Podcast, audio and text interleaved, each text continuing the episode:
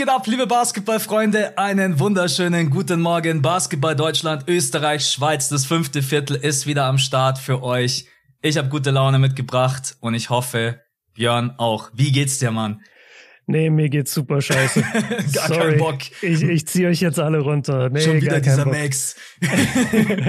ja, können wir gleich am Anfang sagen, Leute, heute fast eine Premiere in diesem Jahr haben wir gerade festgestellt. Max und ich nehmen heute den Podcast einen Tag früher auf als normalerweise, also schon am Montagnachmittag oder Abend. Und deswegen hören wir uns gerade back to back, weil wir sonntags immer die Bonusfolge aufnehmen und dann jetzt heute nochmal am Montag. Und wir haben schon beim, beim Reinkommen in, den- in den Zoom-Call gesagt, so irgendwas stimmt hier nicht. Wir, Ja, haben eigentlich noch, wir haben eigentlich noch keinen Bock aufeinander. Das ist zu viel Kontakt in einer Woche. Ja, erst gestern eineinhalb Stunden gelabert und jetzt heute instant wieder. Ja, nach dem Back-to-Back muss ich erstmal Load Management beantragen beim Coach. Max ist erstmal raus bis nach Silvester. Ich bin erstmal, ich komme erst wieder nach dem All-Star-Weekend, komme ich zurück. Ich brauche erstmal ein bisschen Pause. Aber das ist, äh, wir haben trotz allem geile Themen. Wir hatten gestern ganz andere Themen und heute sprechen wir jetzt einmal so ein bisschen über den Keller und über Wembanyama und wie es denn gerade eben so aussieht bezüglich der Odds.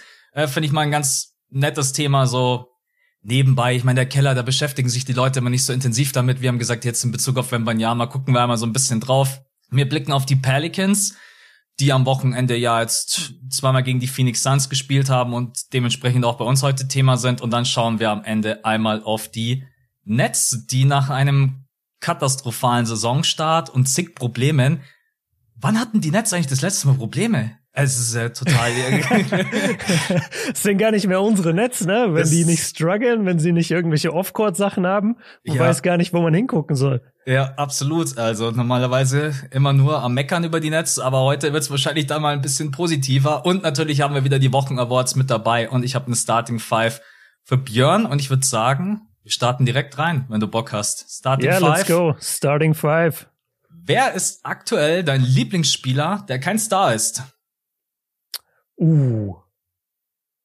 Uh, das, das ist eine geile Das muss, Frage. kein, das muss kein guter Spieler sein. Das kann auch einfach jemand sein, der dich so mitreißt von seiner ganzen Art und Weise. Das muss jetzt nicht unbedingt Mm. irgendwie der sein, wo man sagt, der macht jetzt trotzdem irgendwie 18, 8 oder so. Es kann auch jemand sein, der einfach Ja. eine kleine Rolle hat.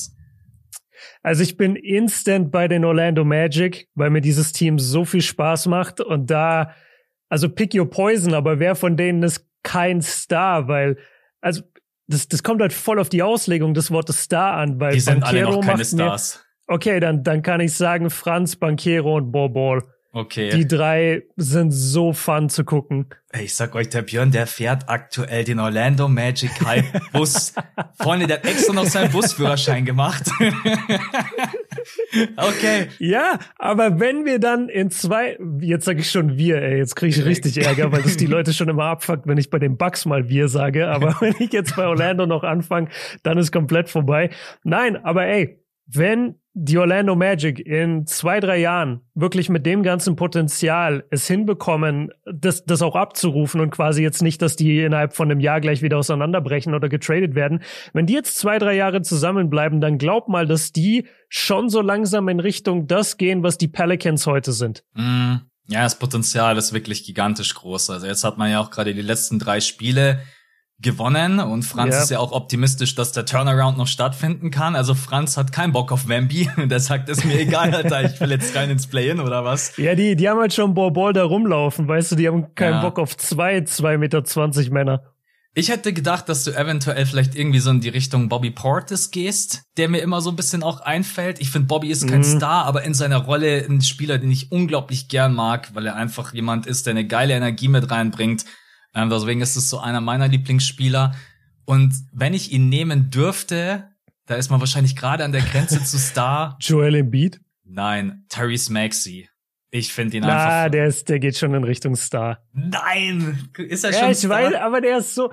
Im ich, ich Ministar. bin, ich, ich verstehe, was du meinst, weil die, die Jungs sind so bekannt. Deswegen Mhm. bin ich zum Beispiel jetzt auch nicht zu Portis, weil ich sehe Portis jeden Tag. Deswegen habe ich gar nicht dran gedacht, so, das ist kein Star in dem Sinne. ja. Aber natürlich ist Bobby Portis kein Star. Ähm, ja, Okay. Maxi, ich kann es dir schon geben. Nein, du hast recht. Das, ich find- dir. das, das finde ich nett, dass du mir Okay. Zweiter Punkt. Und jetzt bin ich gespannt, weil ich weiß gar nicht, ob und wann du das letzte Mal überhaupt was gezockt hast. Was war das letzte Videospiel, welches du so richtig gesuchtet hast? Oha, da fragst du den Typ, der nie zockt, ungelogen wahrscheinlich immer Mario Kart. Okay. Mario Kart auf dem DS, das ist mein absoluter Alltime Classic und Favorite. Und so richtig durchgesuchtet, wo du ewig dranbleiben musstest und sowas, da muss back ich echt sagen, ja, nee, nicht back in the 90s, aber fast, ich würde sagen Pokémon Pearl. Ja. War das das damals Pokémon Pearl und noch irgendwas? Nee, das hieß nicht Pokémon Pearl. Aber irgendeins der Pokémons äh, vor so zehn Jahren. Okay. Da habe ich extrem Pokémon gesuchtet. Nicht mal vor zehn Jahren, vor 14 Jahren. Fuck, ich po bin alt geworden. Pokémon ist echt so ein suchtiges Spiel. Wenn du da einmal anfängst, so, wenn du auch mal ein bisschen Zeit hast, vielleicht so Weihnachten rum, zack, bumm, Oh, wie viele Stunden ja. habe ich schon gespielt? Ach, 50. nee, genau, wollte ich gerade sagen, ey, wir waren auch so bescheuert in der Schule, weil das war so ein richtiger Hype dann bei uns. Da waren wir so in der zehnten bis zwölften Klasse, irgendwann da kam das und wir waren so hängen geblieben auf diesem Spiel und haben uns immer gebettelt, wer mehr Spielstunden hat und dann haben wir angefangen, unsere, unsere DSs oder das Spiel einfach über die Nacht anzulassen, damit man mehr mhm. Spielstunden hat, ah, was ja. überhaupt keinen Sinn ergibt, weil du musst ja in den Spielstunden auch irgendwas leisten, sonst ist ja nicht beeindruckend. Also da sind wir krass drauf hängen geblieben für ein Jahr. Ja, aber Pokémon, ich glaube, das fühlt jeder von uns. Also Pokémon ist einfach ja. so ein suchtiges Spiel. Bei dir? Ah, wahrscheinlich. Hast du Red Dead Redemption gespielt?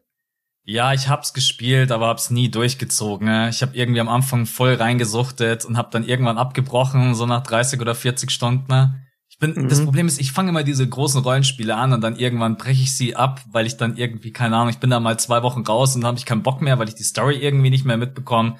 Ähm, deswegen vielleicht das letzte Spiel, was ich wirklich krass gesuchtet habe, war Elden Ring.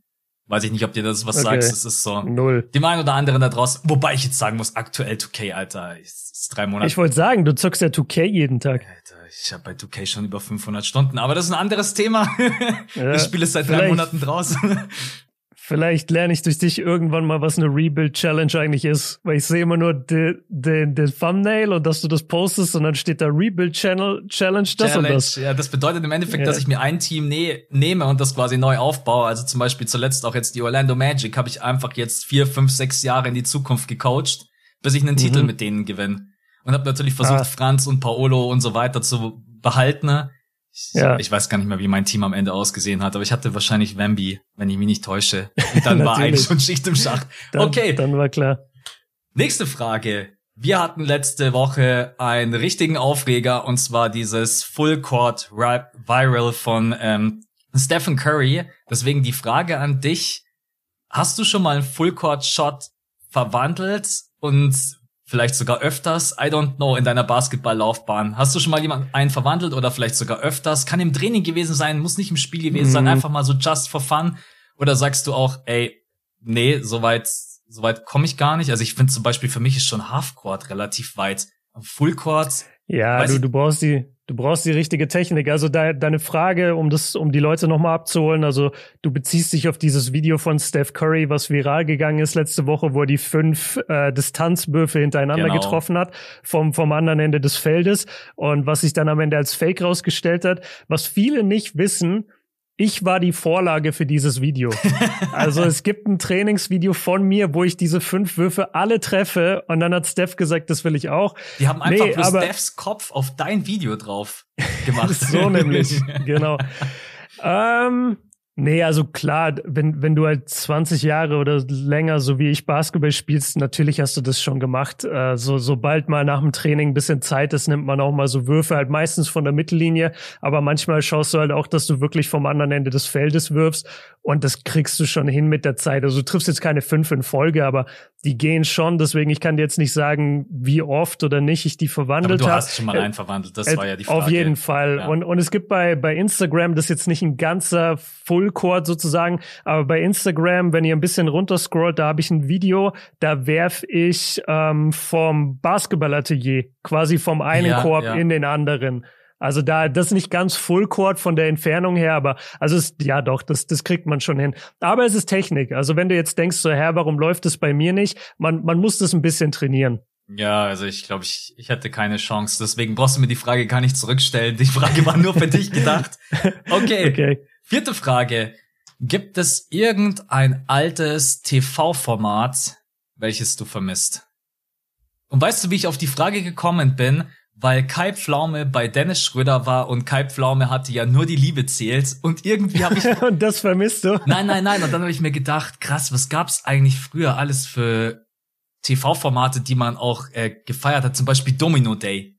Ey, ich war mm. immer voll der Domino Day nebenbei, krass. Klar, das ging dann immer vier, fünf Stunden. Aber gibt's irgendwie sowas, irgendwas von Stefan Raab oder jetzt mittlerweile holen sie ja alles gerade wieder zurück. Wetten, das läuft plötzlich wieder. TV Total ja. läuft plötzlich wieder.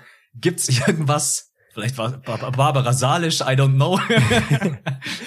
Ja, das, das erste, was einem einfällt, ist, glaube ich, schon TV Total. Aber ich glaube, wir haben TV Total über die Jahre auch alle so krass romantisiert, weil ich erinnere mich an echt viele Folgen auch, wo ich TV Total geguckt habe und, und echt extra dafür aufgeblieben bin und danach dachte, naja, okay, war jetzt, war jetzt nicht so geil, äh, vor allem gegen Ende hin. Aber insgesamt natürlich war TV Total und äh, Schlag den Rab immer sehr, sehr geil. Ich glaube, ich glaube, wenn ich ein Rab-Format nehmen würde, dann auf jeden Fall Schlag den Rab. Mhm. Ich fand mhm. das immer wahnsinnig spannend. Domino Day ist ein geil, ja. Domino Day ist ein sehr geiler Pick. Das ist so wirklich unsere Kindheit. Da waren wir richtig Total. kleine Scheißer. Und da, da war das aber halt auch noch so voll das Ding. Da konntest du ja gar nicht begreifen, was sind 5000 Dominosteine mhm. und wie lange hat das jetzt gedauert und so. Das, das war schon ein krasser Film dann. Ähm, ja, ich glaube, ich gehe mit, mit Schlag den Rab. Ja. Ja, muss ich auch sagen, Schlag den Rab war schon immer geil. Und man muss auch sagen, es gab wirklich geile Battles. Also. Ja, sehr. Wenn dann irgendwann. Weil er es so ernst genommen hat. Ja. Das, nur deswegen hat es funktioniert. Hätte er das so halbherzig gemacht, dann hätte es keiner gefühlt. Aber er wollte wirklich immer gewinnen. Und das hat es so geil gemacht wenn du dann um halb zwei in der Nacht noch vor dem Fernseher sitzt und dann irgendwie Spiel 15. und das ist dann so äh, Bierdeckel in, in Glas werfen oder so. So auch voll was Banales. Das ja. war schon cool. Oder so eine Traube über eine ähm, Linie werfen und dann auf der anderen Seite auffangen. Ich glaube, das war auch mal irgendwie so ein Spiel 15. So ganz banal. Traube in die Luft ah, werfen, geil. rübergehen auf die andere Seite und mit dem Stimmt. Mund auffangen. Ja, ja, ja. Ir irgendwie so. Game 5, 15 ist, okay, ich sag schon Game 15, wieso Game NBA 15 ist schon immer so ein Spiel, wo du das und denkst, Alter, und das entscheidet jetzt darüber, ob ich jetzt eine Million gewinne. Ey, come on. Ja. Ja, deswegen. Ja. Okay. Ja, und die letzte Frage, das ist wieder eine NBA-Frage, auch in Bezug auf, äh, dass jetzt in drei Tagen die Trade Restriction äh, fällt. Gibt's irgendeinen Trade, den du gerade sehr, sehr gerne sehen würdest? Und das muss jetzt gar nicht im Detail sein, sondern dass du einfach sagst, der Spieler würde ich mir irgendwie wünschen, dass der zu dem Team getradet wird. Gibt's da jemanden? Ne? Lass mal kurz überlegen. Also der, der erste Spieler, der mir sofort einfällt, ist Jakob Pöttl. Mhm. Der muss einfach da weg bei den Spurs. Das ist ein Spieler, der kann auf jeden Fall Contendern helfen. Wir hatten doch am Sonntag ein paar Pörtl-Trades und bei einem, weiß ich noch, haben wir beide gesagt, so, boah, der würde ja so gut passen. Weißt du das zufällig noch? Nee, weil also für alle da draußen, wir sind in den letzten Patreon-Folgen 30 Trades durchgegangen und ja, stimmt. äh, irgendwann. Pass auf, ja, ich äh, beantworte du mal und ich suche kurz raus, ob ich den Trade finde, weil ich habe den Link hier noch gespeichert. Genau. Sag, sag du mal deinen Trade und ich suche in der Zeit meinen. Ja, tatsächlich bin ich immer noch irgendwie bei.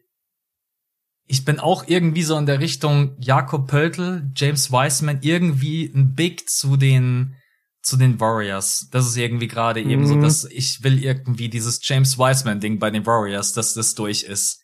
Weil so, aber wir haben am Wochenende auch drüber geredet, sein Trade-Wert ist einfach gerade zu gering, deswegen glaube ich, wird das jetzt Stand heute nicht passieren. Aber ja, Miles Turner oder Jakob Pöltl oder irgendwie sowas in die Richtung zu den Warriors, das wäre was, was ich gerade eben extrem irgendwie fühlen würde, wird aber höchstwahrscheinlich nicht passieren.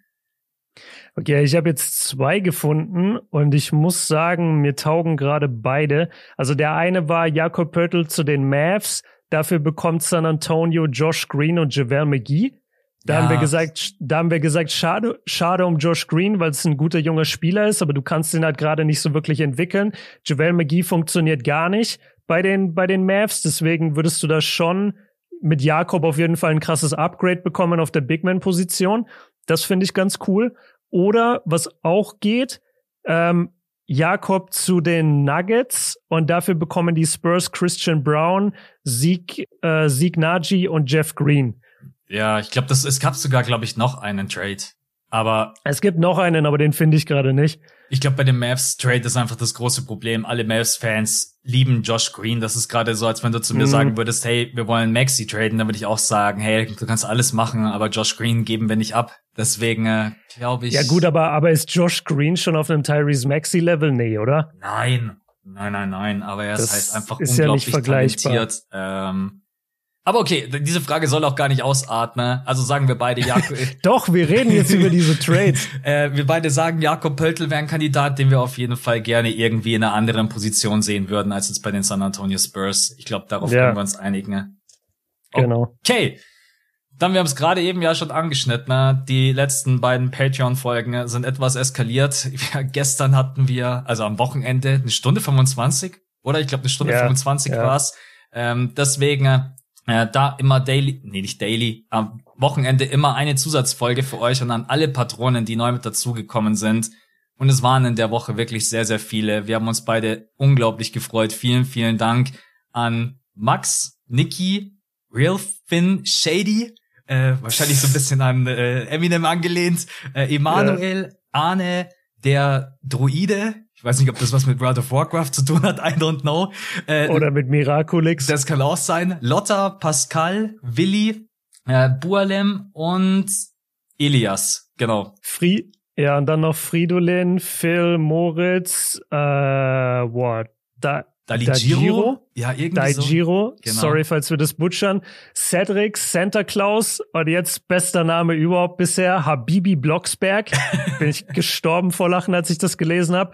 Äh, Donis, Aria, Arian und äh, Florian. Aber Habibi Blocksberg hat mich extrem zum Lachen gebracht. Ja, das Ding ist, dass man bei Patreon, also wir sehen dann immer hinten dran die E-Mail-Adressen, dann sehen wir manchmal auch, was vielleicht der richtige Name ist. Äh, und dann siehst du immer diese, diese Nicknames und dann musst du einfach so lachen. Also du kannst ja da im Endeffekt bei Patreon immer reinschreiben, was du möchtest. Deswegen an euch alle da draußen, vielen, vielen Dank. Ihr kriegt die Mittwochsfolge immer am Dienstag vorab und auch ohne Werbung vor allen Dingen. Und am Sonntag kriegt ihr dann immer eine Zusatzfolge. Auch dieses Wochenende und auch über Weihnachten. Wir beide machen ein bisschen Pre-Recording, dass ihr über die Weihnachtsfeiertage wenn die Family euch auf den Sack geht, dann könnt ihr sagen, ey, äh, ich gehe zu meinem Zimmer und der Podcast. Ich lass mich hier in Ruhe.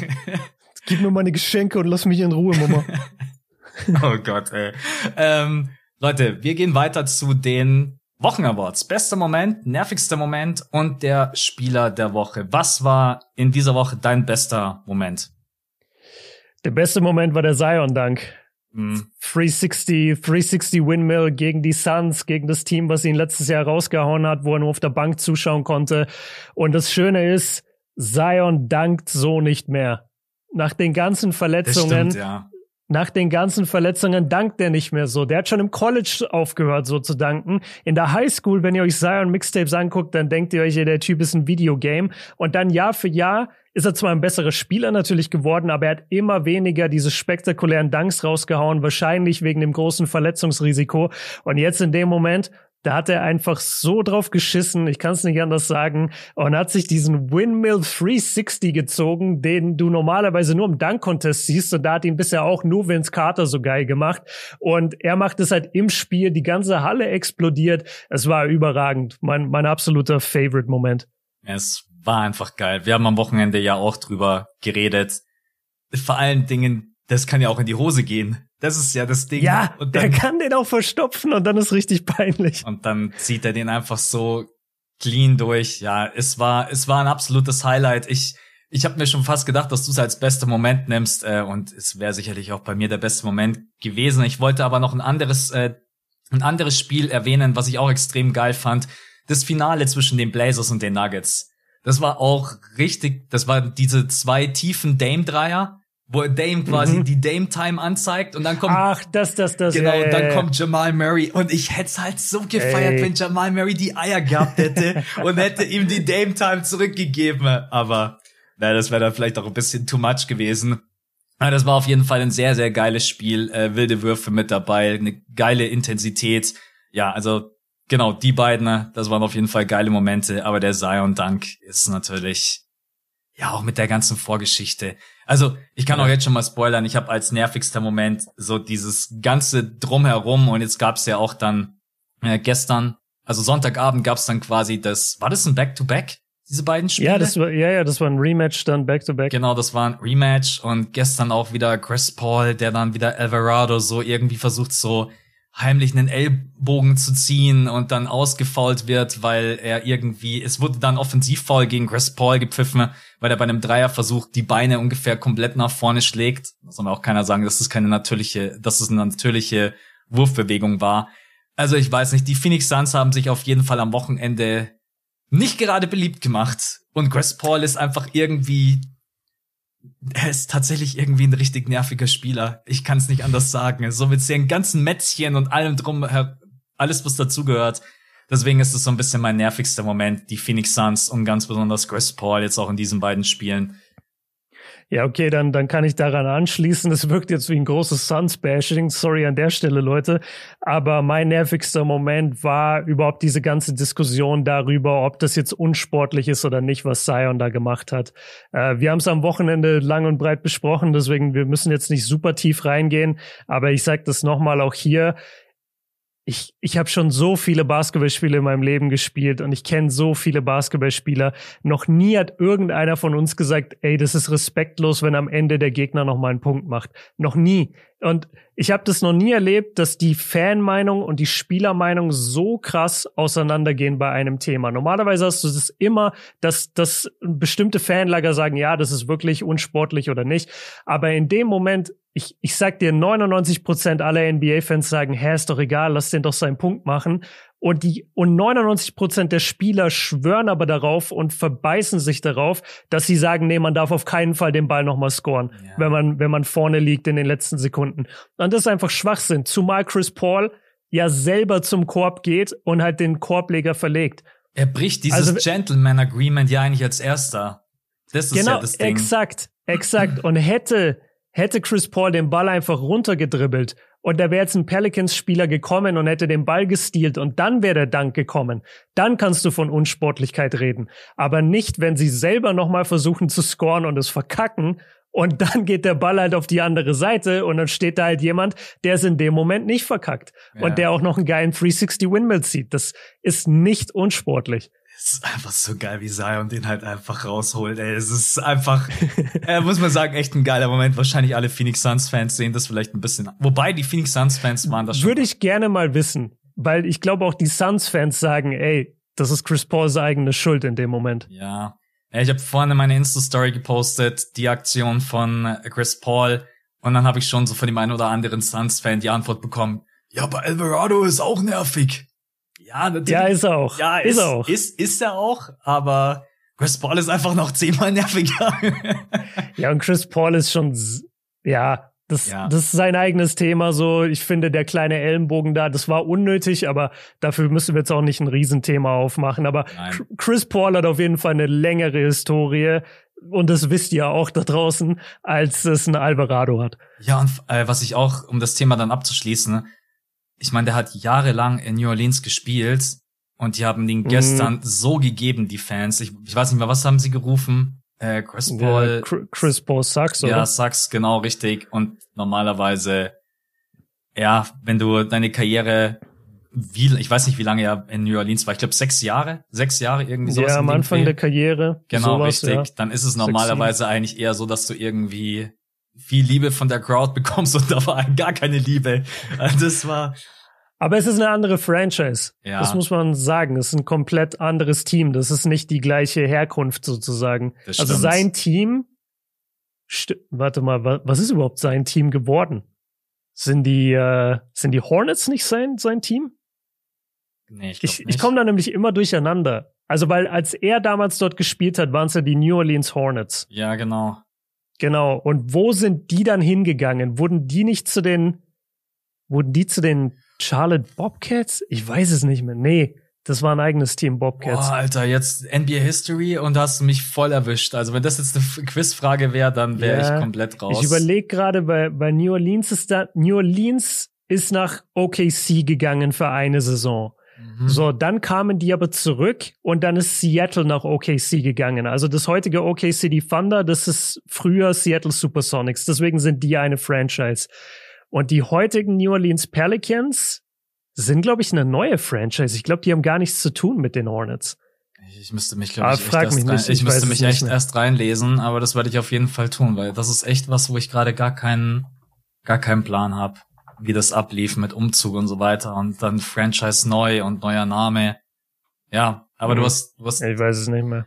Hast wahrscheinlich einen Punkt damit, dass es eine komplett andere ähm, Ausgangssituation ist für Chris Paul und dass die Fans da jetzt nicht mehr irgendwie diese große Verbundenheit zu ihm fühlen. Das war unser nervigster Moment.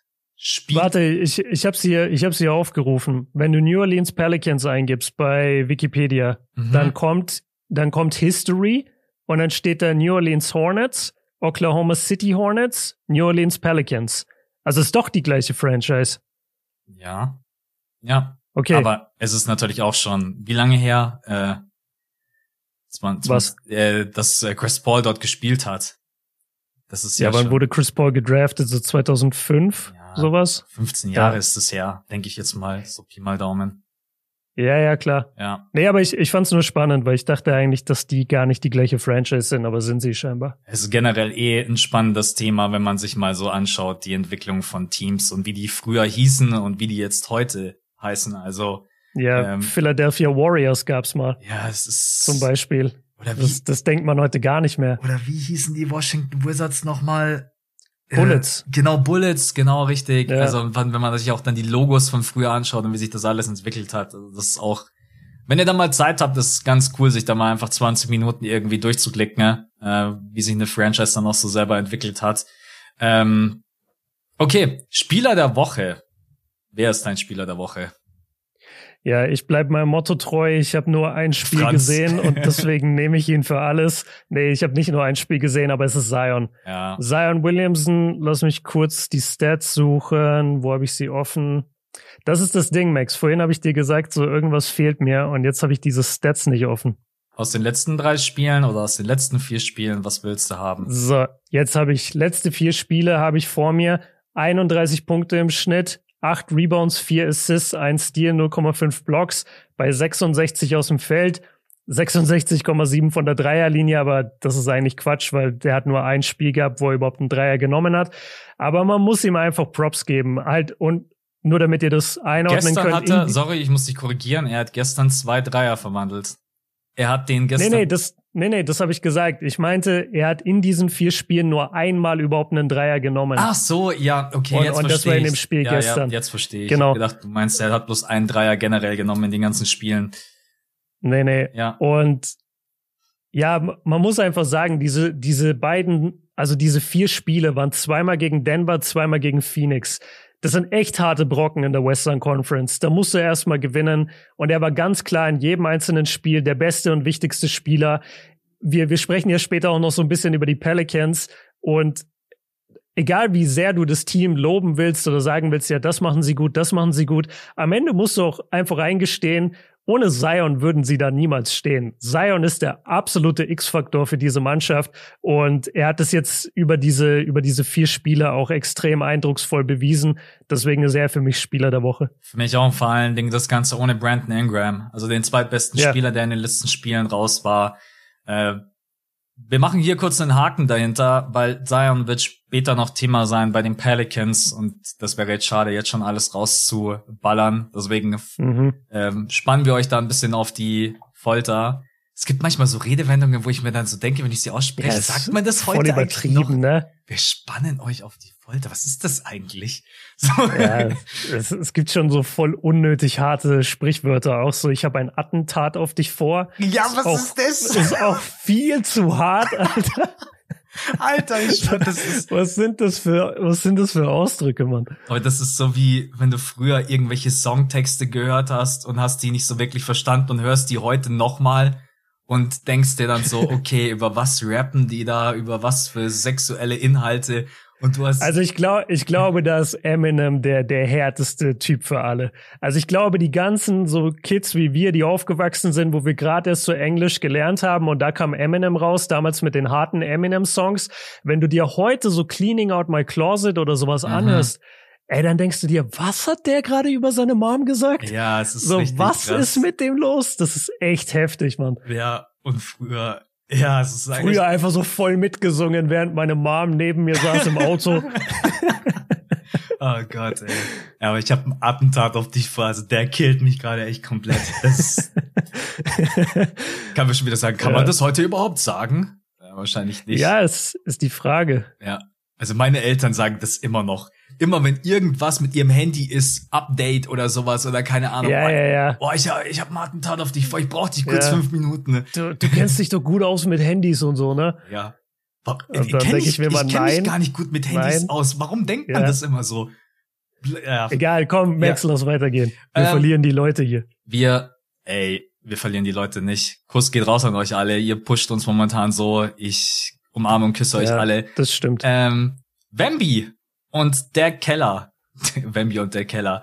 Äh, wir haben gesagt, wir schauen einmal ganz kurz auf die äh, Western und Eastern Conference, wie es da gerade eben aussieht und ne ähm, und wie auch aktuell die Odds sind. Äh, es gibt auch den einen oder anderen, der sich da nicht so gut auskennt, deswegen äh, werde ich euch da vielleicht auch ganz kurz aufklären, wie das Ganze aufgebaut ist. Also wir haben jetzt unten drin in der Eastern Conference gerade eben die Orlando Magic mit 820 die haben jetzt die letzten drei Spiele gewonnen. Die Hornets stehen bei 27, die Pistons bei 7, 22 und in der Western Conference haben wir OKC unten drin an der 13, 11, 15, die Spurs bei 8, 18 und die Rockets bei 8, 18. Die Spurs übrigens jetzt auch zwei Spiele in Folge gewonnen, auch unter anderem gegen die Miami Heat, was irgendwie komplett wild ist. Genau, und deswegen sieht's aktuell so aus, dass die Pistons die Hornets und die Orlando Magic die besten Odds haben. Also 14% haben sie auf den ähm, eine prozentige Chance auf den First Round Pick. Dann kommen die Rockets und die Spurs, die sind aktuell tied mit 11,5%. Und dann dahinter kommen die Wizards mit 9% und OKC mit 6% auf den Number One Draft Pick. Das wurde vor ein paar Jahren angepasst. Die ersten drei haben jetzt quasi immer eine 14-prozentige Chance. Und alleine, wenn ich mir vorstelle, dass die Orlando Magic wirklich die Chance hätten auf Wemby, es ist halt komplett crazy. Also mhm. es gibt jetzt auch schon die ersten Andeutungen, dass die Orlando Magic vielleicht auf dem Trademark aktiv werden wollen. Ich habe auch vorhin gelesen, dass es erste Gerüchte gibt rund um Mobamba. Äh, stell dir mal vor, die, die verfrachten jetzt alles Mobamba, Wendell Carter Jr. schon einfach vorbereiten Aber jetzt die Frage. Ja, das wäre ein bisschen voreilig. Aber jetzt die Frage erstmal an dich. Wo, wo würdest du Wembanyama am, am ehesten fühlen und sehen? Von diesen ganzen fünf Teams, die wir jetzt gerade eben aufgezählt haben. Pistons, Hornets, Magic, Rockets, Spurs und vielleicht ein bisschen objektiv, jetzt nicht nur Orlando Magic wegen Franz Wagner. Wir sind natürlich da ja, gerade ja. alle ein bisschen, ja, sicherlich äh, würde das jedem taugen, aber bei welchem Team fühlst du ihn gerade am ehesten? Also sogar im Gegenteil, ich fühle ihn im Moment gar nicht bei Orlando, weil die so viele Bigs haben. Mhm. Ich würde das jetzt ungern sehen, wie du sagst, wenn die jetzt anfangen, ihre, ihre Bigs zu traden und dann merken sie zu, äh, bei der Draft Lottery so, oh shit, wir haben ja nur 14 Prozent überhaupt die Chance, dass wir den kriegen. Also zu 86 Prozent ist die Chance halt auch, dass du ihn nicht bekommst und das muss man sich echt mal immer wieder vergegenwärtigen. Ja, schaut euch übrigens bitte die Debatte an äh, zwischen Björn und Siebes, wenn es darum geht. Es ist einfach nur legendary, wie ihr zehn Minuten über diese also äh, Prozentzahl diskutiert. ja. Welche Folge war das? War das die mit den Jazz? Ob die Jazz tanken genau, sollten richtig, oder nicht? Genau, richtig. Das war die Tank, ja? die äh, Jazz, ob die tanken sollten ja. für Banyama. Und dann die, habt ihr darüber die ist witzig. Ja, die ist echt witzig gewesen, ja. Ja, schau da gerne rein. ähm, ich muss gerade gucken. Also ich, ich guck gerade so ein bisschen. Mein, mein, mein erster Gedanke ist die ganze Zeit, ich hätte ihn richtig gerne in Houston. Und dann denke ich mir aber immer, ja, aber die haben Schengen auf Center. Mhm. Und ich mag Schengen extrem. Und ich weiß nicht, ob die beiden zusammen auf dem Feld spielen könnten. Ähm, sagen wir mal so, bei, wo er am besten reinpassen würde, weil es da einfach egal wäre, ist Charlotte. Charlotte ja. und, und San Antonio. Die haben wahrscheinlich aktuell überhaupt nichts auf Big, wo du sagst, okay, damit wollen die langfristig planen. So sehe ich es zumindest. Ähm, aber ich hätte ihn ja, nee, ich muss dann Houston zumachen, weil ich will nicht, dass die Schengen hergeben oder dass der Spielzeit einbüßt. Aber Ey. wenn du die Chance, ich bin auch bei dir. Ich habe auch gesagt, in Houston fühle ich ihn eigentlich am wenigsten. Ich bin ehrlich, so von der ganzen. Am Art, wenigsten. Ja, am wenigsten auch, weil ich einfach okay. denke, du hast dort schon Schengen und ich bin nicht der allergrößte Fan von Kevin Porter Jr. in dieser großen Rolle, sage ich es mal so. Mhm. Deswegen wäre Scoot Henderson aktuell der Spieler, den ich eigentlich am liebsten bei den Rockets hätte. So, für die Leute da draußen, Scoot Henderson wird wahrscheinlich der äh, Number Two Pick im kommenden Draft sein.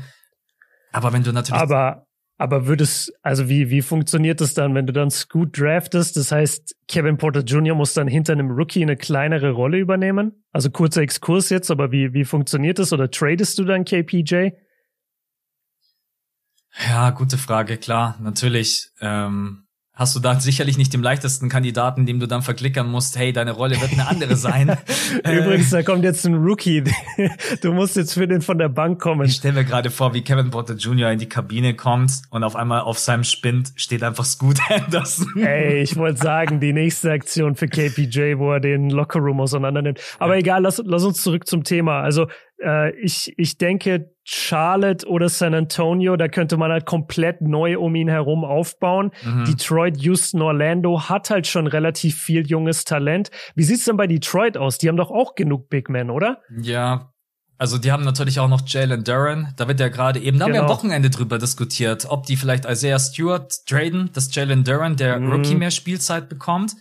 Die sind natürlich. Ist aber auch ein Center Durant. Genau, ist das auch. Das heißt, der wäre dann auch auf der Position von Wemby. Ja, ja, man muss ehrlich sein, die Pistons müssen für Wembanyama gehen, wenn sie die Chance haben. Diese Kombination aus Kate ja, Cunningham stimmt. und Wembanyama, das wäre schon Pistons. Aber das ist jetzt mal Sorry, sorry, mein, mein Kopf explodiert gerade. Ich hatte Kate komplett vergessen, weil der jetzt schon wieder so lange nicht gespielt hat. Nee. Ja, natürlich. Ja. ja, natürlich die Kombination aus Kate und Wemby. Natürlich musst ja, du dafür gehen. Nice. Ey, sorry, da, sorry, da muss auch Duran äh, leider dann wird er halt verschifft in ein anderes Team. Aber Duran Holy kann shit. auch ein Backup-Center sein. Also ganz ehrlich, dann würde ich sagen, ich trade Isaiah Stewart, baue um Wembanyama mhm. und Duran als Backup-Center auf. Würde ich sofort machen. Kate Cunningham, Jaden Ivy, dann dich auf dem Flügel noch einigermaßen verstärken. Man hat es ja aktuell ja auch Bogdanovic, der Zahlen auflegt. Ja. Das ist halt ein Spieler, der mal irgendwann ein Trade Asset sein wird. Ähm, was gar nicht. Bogdanovic ist, glaube ich, auch schon 32, 31. Ich will ihn jetzt nicht zu alt so machen. Was. Genau, deswegen also Kate Cunningham und Wembanyama, das wäre schon eine feine Geschichte. Und für Detroit natürlich als kleiner Markt auch ein Traum. Sind wir mal ganz ehrlich. Ja, stimmt. Das ist. Ja, und vor allem hättest du dann zwei Spieler, die wirklich überdurchschnittlich große Talente sind. Mhm. Also das sind jetzt nicht nur einfach gute Draft-Picks, sondern das sind wirklich Spieler, wo man sagt, die könnten in ein paar Jahren die Liga dominieren. Ja. Und dann hättest du gleich zwei von denen. Das wäre schon geil. Ich muss auch sagen, also Kate Cunningham hat in letzter Zeit wenig Liebe abbekommen und ich bin da gar nicht bei den Leuten. Ne? Also Kate. Der spielt halt nie. Deswegen ja. bekommt er keine Liebe. Aber selbst wenn er spielt, sind die Leute irgendwie so kritisch keine Ahnung. Ich, ich glaube an Kate Cunningham und ich würde auch an die Kombination Kate Cunningham und Wembanyama glauben. Hornets mit Lamello Ball könnte auch nice sein.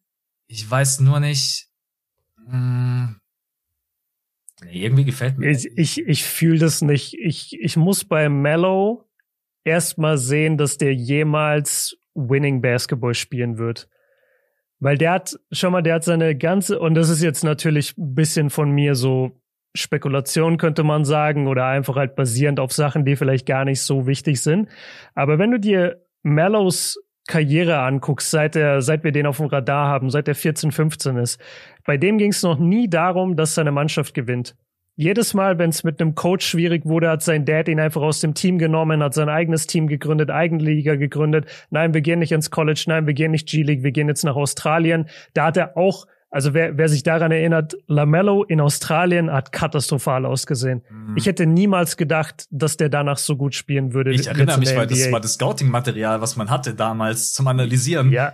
Ja. Und das war eine Katastrophe. Der, der, der hat Ey, sich der null angestrengt so in Australien. Ey, der, Wurf der sah so trash aus. ja. Und, und jetzt in der NBA hat er natürlich all unsere Erwartungen übertroffen. Und ich will gar nicht sagen, dass er individuell ein schlechter Spieler wäre. Aber Mello ist lange davon entfernt, jemals ein guter Verteidiger zu sein. Der ist ein Spieler, der rein nach Impuls und Intuition geht. Und die ist auch sehr gut. Aber kann der jemals eine Mannschaft richtig führen? Mhm. Weißt du, das ist eigentlich meine Frage.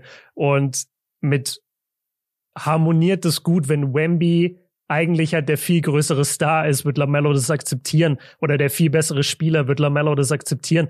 Das sind so große Fragezeichen, die ich bei Kate gar nicht habe, weil Kate ist jemand, der kann ein Spiel führen. Kate ist intelligent genug zu wissen, wer ist der beste Spieler im Team, was sind meine Stärken, was sind die Stärken von den anderen und bringt die eher heraus. Und ich glaube, LaMelo ist jemand, der guckt erstmal auf seine eigenen Werte und schaut dann, ob er noch einen anderen gut aussehen lassen kann. Das sind echt gute Punkte. Ja, vor allen Dingen, dass, äh, dass Lamello so dieser Instinktspieler ist. Das ist echt ein guter mhm. Punkt. Ja, natürlich jetzt auch gerade schwer zu beurteilen, hat den Saisonstart komplett verpasst, hat jetzt irgendwie ein paar Spiele gemacht. Ich, ich fühl's auch nicht so. Aber den Punkt, den mhm. du auch gerade angesprochen hast bezüglich Ball abgeben und wissen, wer der beste Spieler ist, das wäre zum Beispiel ein Punkt, den ich bei den Orlando Magic hinterfragen würde. Bei Franz, Paolo, Wemby also bei Franz habe ich noch die wenigsten Sorgen, weil Franz einfach so ein ja. intelligenter Spieler ist.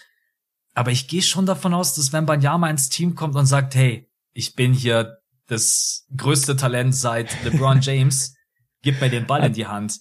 Das ist hat so er nicht gesagt, hat er nicht gesagt über Scoot Henderson irgendwie, ja, es ist einfach schade für ihn, dass er im gleichen Jahrgang geboren wurde wie ich. Ja, das weißt ist. Du, irgendwie so in die Richtung. Das ist mega witzig. Und das Schlimme ist, dass es halt auch richtig ist. Es wird, es wird sein wie damals bei Zion, dass die ganzen mhm. Reporter mhm. an seinem Pult sitzen und ich weiß nicht mehr, wer saß rechts. War das Bitazze? Ich weiß es nicht mehr ganz genau. Der eine Spieler. Aber wo gar keiner saß. Genau, wo gar keiner ja. saß und wo keiner, und das wird bei Wembanyama auch so sein. Wobei, Alter, was ist das für ein Scheißgefühl, wenn du der zweite Pick bist und alle sind dann bloß bei einem Spieler.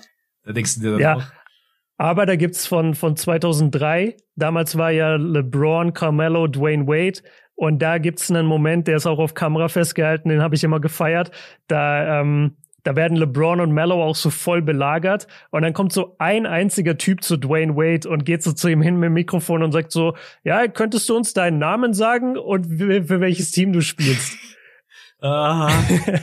das ist auch geil. Und dann Dwayne Wade ist auch professionell und so und, und, macht es dann auch, aber der hat auch gesagt, so der Moment hat sich bei ihm so eingebrannt, dass, dass alle nur zu LeBron und Mello wollten. Ich glaube, das wäre auch ein Moment für mich, der mich motiviert, wo ich mir so denke, Alter, ich werde es euch allen zeigen. Ich glaube, ihr. Ja. ja, da muss man dann die wahrscheinlich auch das einmal runterschlucken und sich so denken, hey, ey, wie kann man meinen Namen nicht kennen? ja, ey, drei Jahre später war er NBA-Champion. Das stimmt. Ja. Mit, mit Shaq.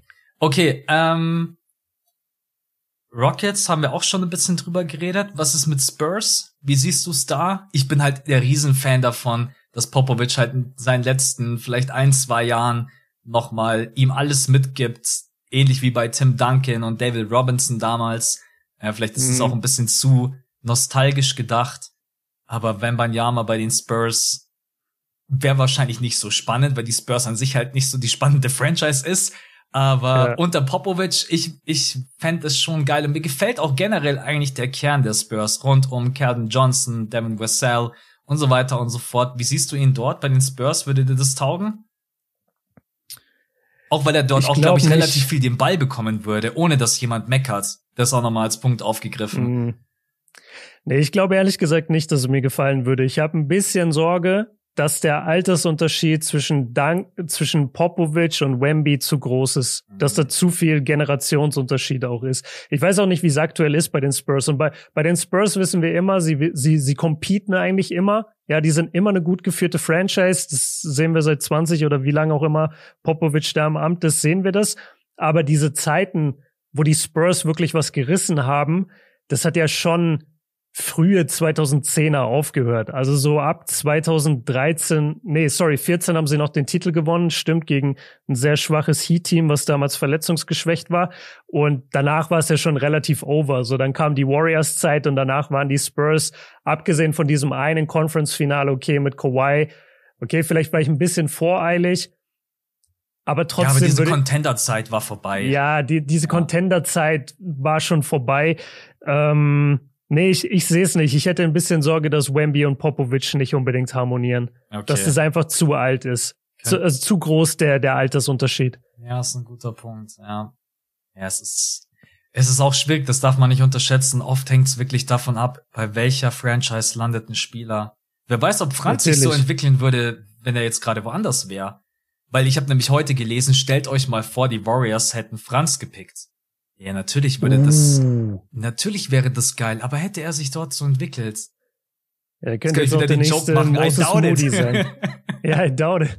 Den übrigens auch Franz mal gemacht hat, muss man schauen auf seinem Instagram. Der hat mal so ja. Urlaubsfotos gepostet und da hat er auch ganz am Ende so ein Slide mit I doubt it. Ja. Ich würde um, sagen, ähm. um das Thema vielleicht abzuhaken, einig dich auf eine Franchise. Wo würdest du ihn am liebsten sehen, wenn Banyama? Von diesen Ke Kellerkindern in Anführungsstrichen. Du hast es mir sehr schmackhaft gemacht mit Detroit. Ich finde mhm. Detroit geil. Das ist ein junges Team. Kate ist da. Die sind eine geile Stadt, geile Fanbase. Also geile Stadt in Anführungszeichen, aber geile Fanbase. Und da würde ich ihn aktuell am liebsten sehen. Alles andere ist entweder schon zu voll mit Talent oder Charlotte und San Antonio. Und das habe ich, ich will ihn nicht in Charlotte sehen und ich will ihn auch nicht in San Antonio sehen, ehrlich gesagt. Also wenn es mein persönlicher Geschmack wäre, mal komplett einfach alles ausgeblendet. Dann e, entweder die Magic, auch wenn es da aktuell komplett voll ist im Frontcourt, aber ist mir egal, alle weg. Mobamba weg, äh, Wendell Carter Jr. weg, macht Platz frei.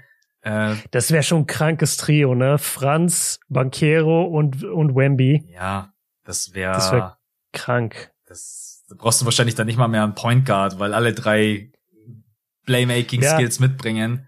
Aber, aber das stört mich zum Beispiel nach wie vor bei Orlando. Ich bin kein Fan deren Point Guards.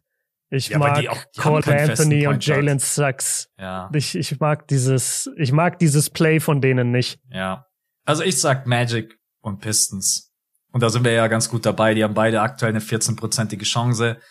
Äh, vor ein paar Tagen war es übrigens auch noch so, dass die Lakers relativ weit oben mit dabei waren. Ich glaube, die hatten dann irgendwo den Rang von den Washington Wizards. Und hey, auch mit 8, 9 Prozent. Es kann passieren. Aber. Aber es ist doch so, dass die Pelicans diesen Pick haben, ne? Genau, richtig. Und die Pelicans genau. sind aktuell an der 1. Es, es ist einfach nur ein Hirngespinst, aber stellt euch das mal vor, die Lakers würden irgendwie aus dem verrücktesten, keine Ahnung, diesen Pick bekommen. Die haben den Number One Pick und die Pelicans, keine Ahnung, kriegen dann vielleicht den 29., 30. und dann sagen sie, ja, swap. Es ja. ist, aber es wird nicht das passieren. Das ist, glaube ich, den Lakers passiert. Ich glaube, darüber haben die Lakers Magic Johnson gepickt. Weil die waren auch im Jahr davor gar nicht schlecht oder sogar ein Contender. Und die hatten ja auch schon Kareem und so. Und dann haben die aber durch einen Swap, glaube ich, Magic Johnson bekommen. Mhm. Meine ich. Äh, ja. Keine Ahnung, aber kann, kann alles passieren. Also ich würde, es kann auch passieren, dass Chicago den, den bekommt oder OKC. Was macht denn OKC? Ich habe das Gefühl, die lassen die beiden dann in so einem Battle Royale antreten. Wemby gegen Chad Holmgram. Und wer von den beiden Skinny 220-Typen dann überlebt, der darf spielen. Ja. Das ist zum Beispiel was, was ich gar nicht fühlen würde. Ich weiß, dass viele das witzig fänden, wenn du dann so zwei, zwei Meter zwanzig Typen im Frontcourt hättest, aber wäre ich irgendwie nicht so der große Fan nee, davon. Ich auch nicht. Ja. Okay, dann können wir, glaube ich, das Thema zumachen. Das ist so der aktuelle Status. Äh, da wird es dann sicherlich auch noch mal spannend zum Ende hin, weil ich glaube, dass das Thema Tanking dann noch mal akuter wird, wenn es dann darum geht, habe ich 11,5 Prozent oder habe ich 14 Prozent? Ich glaube, dann ja, so safe. am Ende ähm, hat dann doch mal der ein oder andere Schnupfen oder die Oma hat Geburtstag und das fünf Tage lang Kyrie-Style. Ja, Herr, meine Schwester hat Geburtstag, da komme ich doch jetzt mal fünf ja, Tage. Ja, und die hat mich eingeladen zum zweiwöchigen Urlaub. ja. Da müssen wir jetzt leider eine Kreuzfahrt machen und erst bin erst mal raus. Ja, okay. Oh Gott, ey, der Port heute, der macht mich fertig. Machen wir weiter mit den Pelicans. Ich habe reingeschrieben in das Skript Pelicans im Rausch und anders kann man es, glaube ich, momentan wirklich nicht formulieren. Die haben jetzt aus den letzten zehn Spielen neun gewonnen, also neun eins in den letzten zehn, mhm. eine Siegesserie von sieben und sind auf Platz eins in der Western Conference. Auch wenn man sich das nochmal so anschaut und nochmal ausspricht, das ist schon krass, oder? Es ist weit über unseren Erwartungen. Ich weiß nicht mehr, wo wir sie hatten, aber nicht an der Eins vor der Saison. Nee, an der Eins hatten wir sie safe nicht. Ja, es ist super beeindruckend. Also ich habe mir mal die die Winning-Serie quasi angeschaut. Es hat angefangen mit, mit dem Spiel in Golden State oder gegen Golden State, genau. Da hat es angefangen und dann hat wirklich, wie du sagst, so neun aus zehn gewonnen. Man muss dazu sagen, es waren zweimal gegen die Nuggets, zweimal gegen die Suns und einmal gegen die Warriors. Mhm. Also ich zähle die Warriors als 500er Team oder als Contender Team, auch wenn sie jetzt nicht unbedingt den Record haben. Aber ich finde, die Warriors musste so oder so einfach immer äh, zählen. Wobei ich habe nicht nachgeguckt, ob da jeder fit war bei den Warriors. Ah, nee, okay, das war die. Ah, das war dieses Spiel. Das war das Spiel, wo die Warriors niemand haben spielen lassen. Also kein Steph, kein Draymond, kein. Ähm, Was ist das eigentlich Clay. für ein random Ding in der Saison von Steve Kerr? Ich check's gar nicht. Weiß ich auch nicht. Frag mal die Nets die einfach ihr ganzes Team gestern nicht am Spiel ja, lassen und trotzdem gegen gewonnen haben. ja. Aber okay, dann, dann muss ich das äh, revidieren. Also dann haben sie jetzt letztendlich in diesen zehn Spielen meiner Meinung nach viermal gegen gute Teams gespielt, nämlich gegen Denver und gegen Phoenix jeweils zweimal. Und die restliche Zeit war halt schon Spurs zweimal, OKC, Toronto, die Warriors ohne mhm. irgendeinen vernünftigen Spieler auf dem Feld. Also aber so ist es eigentlich bei jeder Siegesserie, oder? Ja. Ich habe das Gefühl, das kann man immer machen. Jedes, jede Woche, wenn ich irgendein Thema recherchiere, dann merke ich auch immer so, ja, okay, Team XY hat gerade acht aus zehn gewonnen. Ja, aber es waren noch dreimal die Spurs. So, das war ja auch bei den Lakers so. Das, das gehört halt auch irgendwo dazu. Du hast halt diese einfachen Teams auch mal zwischendrin. Und die musst du dann halt auch erst mal gewinnen. Also sorry, genau. die Heat haben jetzt gegen die Spurs verloren in Top-Besetzung und haben alles mhm. gegeben. Also das sind halt dann noch so diese Hausaufgaben, die du erledigen musst, aber die Pelicans sind natürlich auch hungrig. Ey, du merkst, in jedem Spiel ist es egal, ob da Warriors steht oder Bucks oder Spurs. Wir wollen gewinnen. Ja. Und wir wollen so gewinnen, dass jeder weiß, wir sind hier aktuell das beste Team in der Western Conference. Das ist schon beeindruckend. Also auch die Energie in der Halle. Ja, die Pelicans. Ja, jedes Team, jedes Team, äh, jedes Spiel bei den Pelicans wirkt wie ein Playoff-Spiel. Das ist richtig ja. geil. Also was die für eine Crowd haben, was die für eine, was da gerade für eine Energie, wobei man sagen muss, diese Energie, die ist jetzt nicht nur in der Saison entstanden, sondern die war in der letzten Saison Stimmt. auch schon da. Also auch in den Playoffs Riesenrespekt, haben da wirklich gefightet gegen die Phoenix Suns. Und jetzt kommt einfach gerade so viel zusammen. Zum einen, sie sind fit, ähm, außer mhm. Brandon Ingram, das muss man noch sagen. Ja. Und jetzt auch diese ganzen Spiele zu gewinnen ohne deinen zweitbesten Spieler. Und das ist ja einfach offensiv äh, Brandon Ingram mit 20,8 Punkten, 47 äh, und 46,7 Prozent äh, from deep. Ist vor allen Dingen Brandon Ingram ist auch so wichtig, weil er eigentlich der ist, der am konstantesten Shooting von draußen bringt mit Trey Murphy, weil die Pelicans sind ein richtig schwaches Dreier-Shooting-Team im Sinne von was für ein Volumen sie gehen. Ähm, mhm. Ähm, aber wie sie spielen, wie sie Zion maximieren. Ich hoffe, ihr wisst, was ich damit meine. Also, dass Zion einfach diesen Basketball, den er auch spielen möchte, dass er den durchdrücken kann. Das machen die Pelicans so unglaublich smart, wie die die Zone attackieren, wie die in die Paint gehen. Ja, es ist einfach gerade einfach sehr, sehr beeindruckend. Und vor allen Dingen, ich frage mich, wo holen die diese ganzen jungen Talente her? Von Herb Jones über Dre Murphy. Jetzt ist neu mit dabei Najee Marshall, der seit ein ja, paar Spielen aus dem Nichts, aus dem Nichts. Äh, Dyson Daniels in den letzten Spielen gerade mm. eben mega. Und du denkst, also es ist einfach dieser Alvarado kannst du auch mit reinwerfen. Alvarado, ja, auf jeden Fall. Auch äh, wenn der ein oder andere ihn nicht leiden kann, aber es ist halt so einer, der, ja, der hatte jetzt auch vor einer Woche sein Breakout-Game. Ich weiß nicht mehr, was war's? Mhm. 38? Genau, ich hatte es ja als bester Moment der Woche, hatte ich es letzte Woche mit dabei. Ja. Ähm, es kommt unglaublich viel zusammen. Hast du irgendeinen Punkt bei den Pelicans, der dir am besten gefällt? Weil ich könnte jetzt sehr, sehr weit ausholen. Deswegen frage ich erstmal dich und ergänzt dann. Also erstmal finde ich sehr gut, was du meintest, oder ich verstehe richtig gut, was du meinst mit dem Thema Zion so spielen lassen, wie er spielen will mhm. und ihn dadurch zu maximieren. Weil du musst Zion Platz geben auf dem Feld und es schaffen sie, obwohl sie auch viel Larry Nance spielen lassen, obwohl sie viel Valanciunas spielen lassen, trotzdem ist die Zone immer so viel frei, dass Zion attackieren kann. Dazu muss man sagen, Zion ist in der Form seines Lebens aktuell. Das, das sind diese, diese Funken, die wir immer gesehen haben über die vergangenen Jahre, wenn wir gesagt haben, boah, stellt euch mal vor, der ist gesund. Jetzt ist er gesund. Jetzt ist er in der Form, in der er sein sollte. Es gibt keine witzigen Memes mehr. Es gibt kein Haha, guck mal, wie Zion aussieht, der kann kaum laufen, sondern aktuell ist er wirklich in der besten Form seines Lebens. Und diese Explosivität, die er hat, diese Präzision unterm Korb, die er hat, die finde ich macht schon mal einen riesen, äh, riesen Unterschied aus. Und dann muss man sagen, und ich glaube, das hat man gar nicht so auf dem Schirm, weil man so nicht über sie nachdenkt, aber die sind eins der besten Defense-Teams. Ja. Also gerade gerade jetzt in diesem Stretch in den letzten zehn Spielen haben die einfach die zweitbeste Defense, haben das beste Net-Rating aller Teams, vor den Celtics sogar noch. Das muss man erstmal hinbekommen. Also da muss man, ah sorry, ich, Ja, doch, sie haben die zweitbeste Defense und das beste Net-Rating, genau so war's. Äh, Offensive sind sie übrigens Top 6 in den zehn Spielen. Ähm, und ja, da muss man sie auch einfach von der, von der Defensive her mal loben. Ich finde, die sind wahnsinnig unangenehm zu spielen. Die sind alle so groß, so lang, so, so verbissen in der Defense, so Alvarado, äh, wie heißt der hier, äh, Herb Jones, Trey Murphy, Larry Nance, Zion selbst. Das ist so äh, Valanciunas, das sind alles so unangenehme Spieler, weißt du? Für mich ist es aktuell mit die beste Perimeter Defense in der NBA. Also ich habe mir jetzt mhm. wirklich die letzten Spiele angesehen, weil es natürlich auch geile Gegner waren und die können halt fast alles switchen durch Herb Jones, der jetzt leider nur 17 Spiele gemacht hat, aber wenn er spielt, das ist unfassbar. Also der hat auch Gegner, der verteidigt auch immer den besten Spieler des gegnerischen Teams, was der für Stops auch hatte. Mhm. Der eine Stop gegen SGA, ich habe ein Video gemacht über die Pelicans, wenn ihr euch das anschaut. Ey, SGA ist gerade der beste, mit der beste Driver in der NBA. Du hast Trey Murphy als überragenden Verteidiger. Du hast ihn gerade eben angesprochen und für mich ist es so ein X-Faktor. Larry Nance Jr. Der Typ mhm.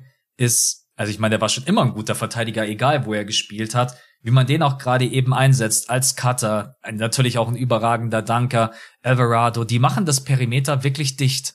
Das ist, ja. für mich ist es gerade mit die beste Switching Defense auch in der NBA, weil man auch einfach diese Spieler hat.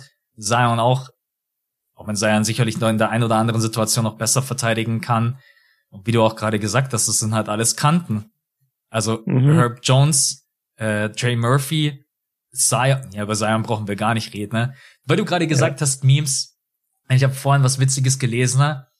ähm, World Wide Web kennt vielleicht der ein oder andere von euch auf Twitter, der hat geschrieben, Zion sagt, if I dribble with my right hand, I'm going to spin, drop, step and shoot with my left.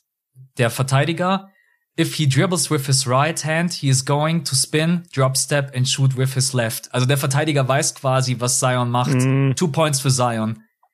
Es, mhm. geht, es geht quasi darum, dass du eigentlich weißt, was Zion macht, aber du kannst es nicht verteidigen. Ja? Und das ist eigentlich ja. das, du weißt doch, was Stephen Curry macht, aber du kannst es nicht verteidigen. Du weißt doch. aber Stephen Curry, nee, bei Steph Curry weiß selber nicht, was er macht. Dem fällt irgendwann so im Dribbling auf, komplett in die falsche Richtung gedreht, aber ich könnte auch werfen und wirft dann und rennt schon zurück in die Defense. Das ist natürlich nochmal der Unterschied. Da klar natürlich der Dreier, aber im Endeffekt ist es wahrscheinlich wirklich diese große Qualität aller Superstars. Wir wissen, was Janis kann. Wir wissen, was Luca kann. Wir wissen, was Tatum kann und so weiter und so fort.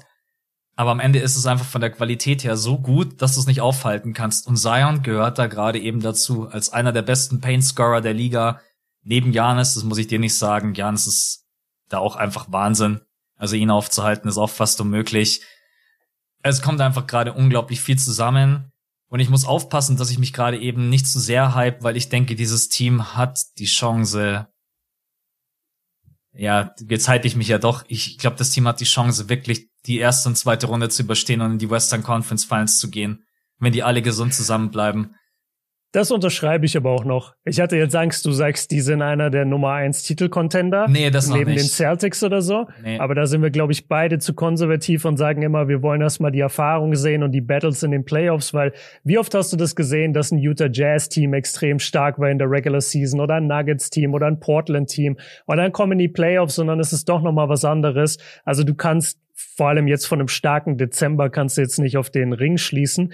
Aber zweite Runde überstehen sehe ich sie aktuell auch, weil sie sind wahrscheinlich eins bis zehn eins der tiefsten, wenn nicht sogar das tiefste Team der NBA. Gerade mit der ganzen äh, Defense. Ich weiß nicht, ob wir gerade Dyson Daniels noch äh, erwähnt haben erwähnt bei der Defense. Ja. ja, auch er wahnsinnig gut in der Defense und das, obwohl er so ein junger Spieler ist. Zu Zion wollte ich noch einmal sagen, das ist mir im Spiel gegen Phoenix aufgefallen. Das ist halt so krass, weil du, weil du gerade auch so ein bisschen ihn, ihn beschrieben hast. Das Ding ist halt, Zion geht zum Korb und schiebt, wenn der, wenn der Helpside-Verteidiger DeAndre Ayton ist, ja, ein richtiger Big Man mit viel Masse, dann schiebt Zion DeAndre Ayton einfach weg. Mhm. Wenn DeAndre Ayton rausgeswitcht wird ans Perimeter und Zion kann ihn aus dem Dribbling attackieren, ist Zion mit einem Schritt weg und DeAndre Ayton kommt nicht hinterher.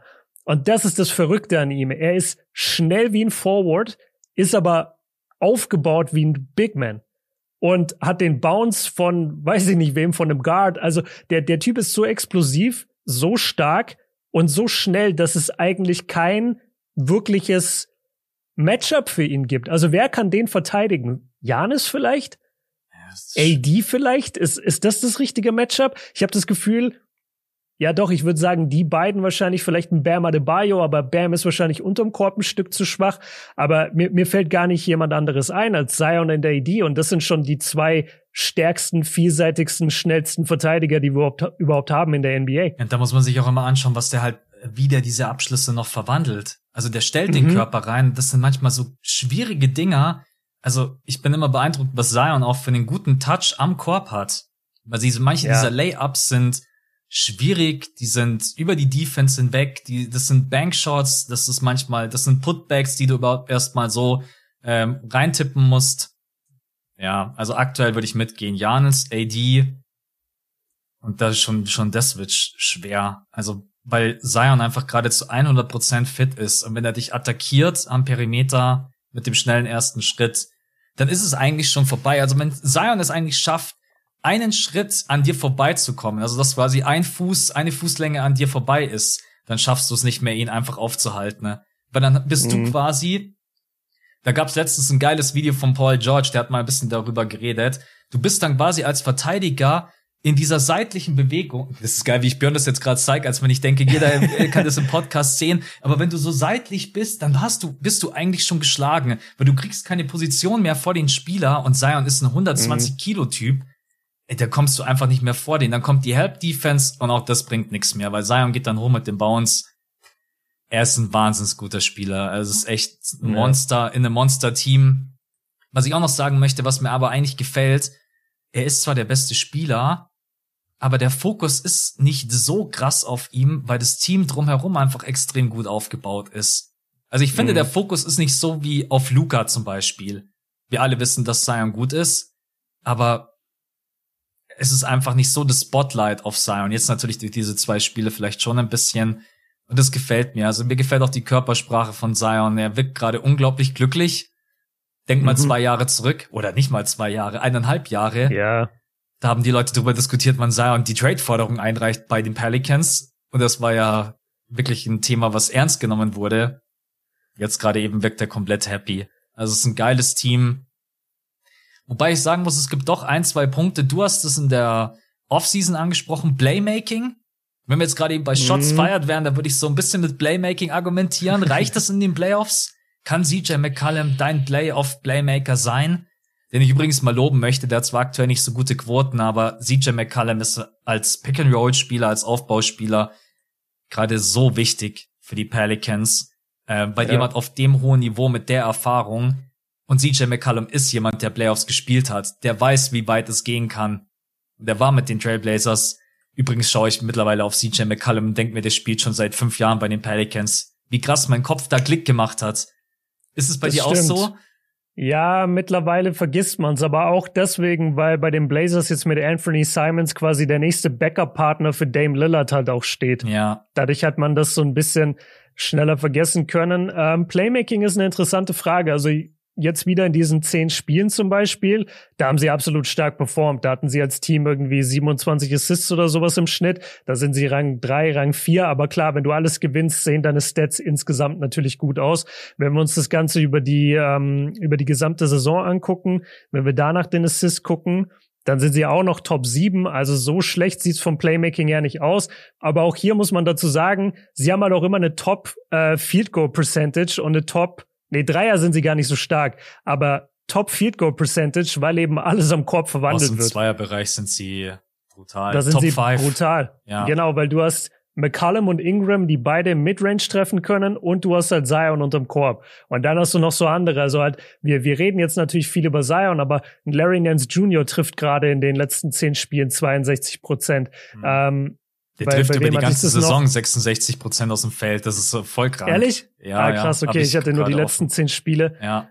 geguckt. Ähm, das gleiche gilt für Valanciunas. Ähm, also das ist ja nicht nur ein Mann, diese, diese Mannschaft. Aber man muss schon sagen, dass viel von Zion natürlich trotzdem abhängt. Ähm, mir macht Playmaking im Moment nicht so viele Sorgen, ehrlich gesagt. Also gerade CJ spielt oder verteilt sechs Assists, Ingram verteilt 4,7, Zion 4. Ja, das ist schon so, dass die alle mehr oder weniger für sich selber scoren und eher für sich selber vorbereiten als für andere. Aber ich glaube, in der Summe, nachdem das alles eigentlich uneig uneigennützige Spieler sind, abgesehen jetzt von Ingram, ich glaube, der ist schon sehr auf sein Scoring bedacht, ist aber auch okay, er ist als Scorer in der Liga. Ich mache mir da im Moment wenig Sorgen von dem, was man sieht. Also ich glaube, Playmaking ist deren geringste Sorge gerade. Was die, was die als Sorge haben sollten, ist ihr Dreier weil der macht mir ehrlich gesagt Sorgen. Also in den ganzen Wins jetzt in diesen zehn hatten sie 32 Prozent gegen Phoenix und Denver. Das waren vier Spiele gegen die besten Spieler. Da hatten sie 26 Prozent Dreierquote als Team. Mhm. Das ist halt etwas, was mir Sorge bereiten würde. Ja, das kann man natürlich in den Playoffs dann analysieren und versuchen dagegen zu coachen. Wenn du weißt, ein genau. Team nimmt nichts. Aber generell muss man sagen, die haben eigentlich die Qualität, um die Dreier zu treffen. Brandon Ingram kann den Dreier, CJ kann den Dreier, Trey Murphy, Herb Jones, Alvarado. Ähm, ich bin mal gespannt. Willie Green ist auch gerade, also für mich auch ein Mitkandidat auf den Coach of the Year. Mal gucken, was er in den mhm. Playoffs dann zeigt. Ich glaube, wir können den Haken dahinter machen. Es ist einfach ein unglaublich geiles Team. Ähm, mal schauen. Wir haben über einen Spieler gar nicht geredet. Und das ist Devonte Graham. Der hat jetzt auch nicht der ist nicht so ah, krass ja. in der Rotation gerade. Ist vielleicht ein bisschen eher rausgefallen, dadurch, dass Alvarado mehr, mehr Minuten bekommt und Dyson Daniels jetzt auch.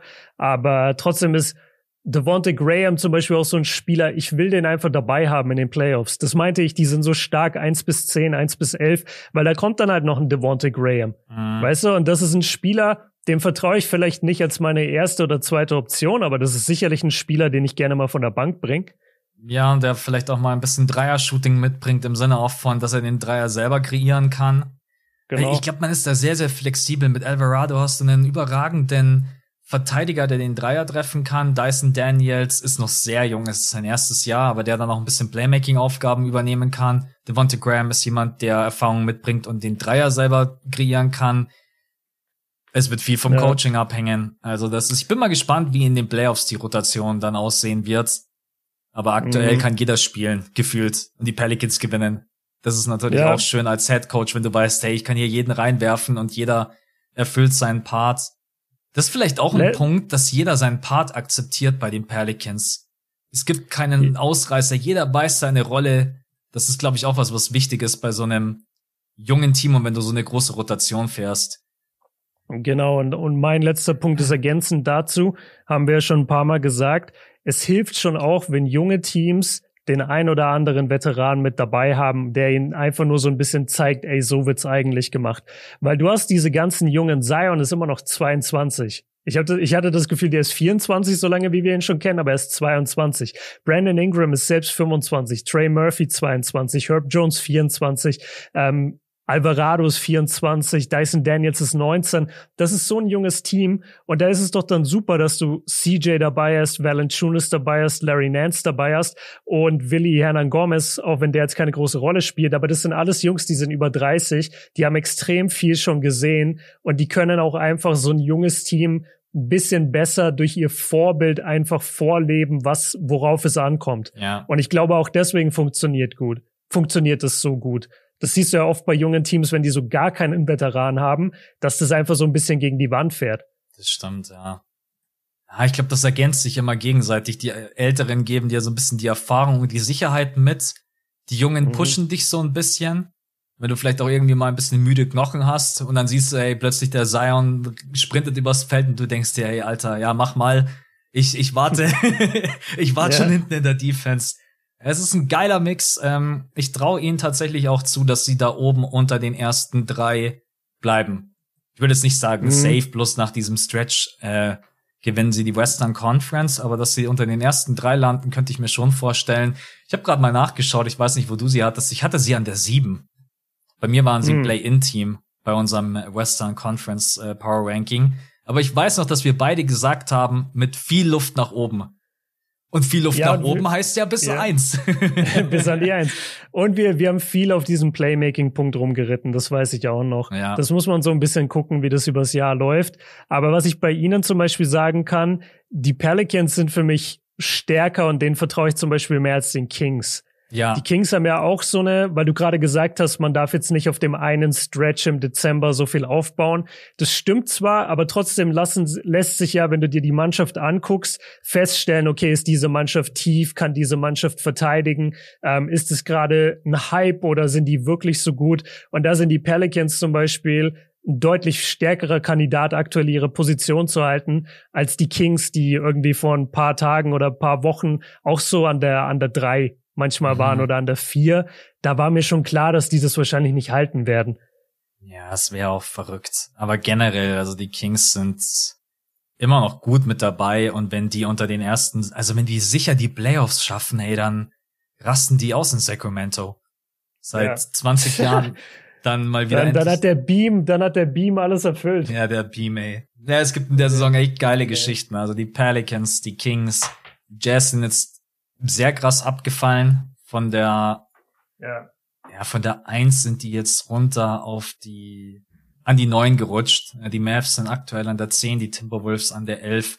Man muss auch sagen, wir sind, wir haben zwar jetzt das erste Saisondrittel hinter uns, aber wenn du siehst, wie eng das alles zusammen ist, also wir können uns auch nächste Woche schon wieder treffen und die Jazz sind an der Eins und die Pelicans sind wieder an der Sieben. Und das ist kein mhm. Joke, also es kann so sein. Deswegen ist es aktuell jetzt auch mal eine Momentaufnahme. Aber wenn du aus den letzten zehn Spielen neun gewinnst, dann ist es schon in Ordnung. Ich glaube, kann man sagen, läuft es ganz gut aktuell. Ja, safe. Anders als die Wizards, die aus den letzten zehn Spielen übrigens neun verloren haben.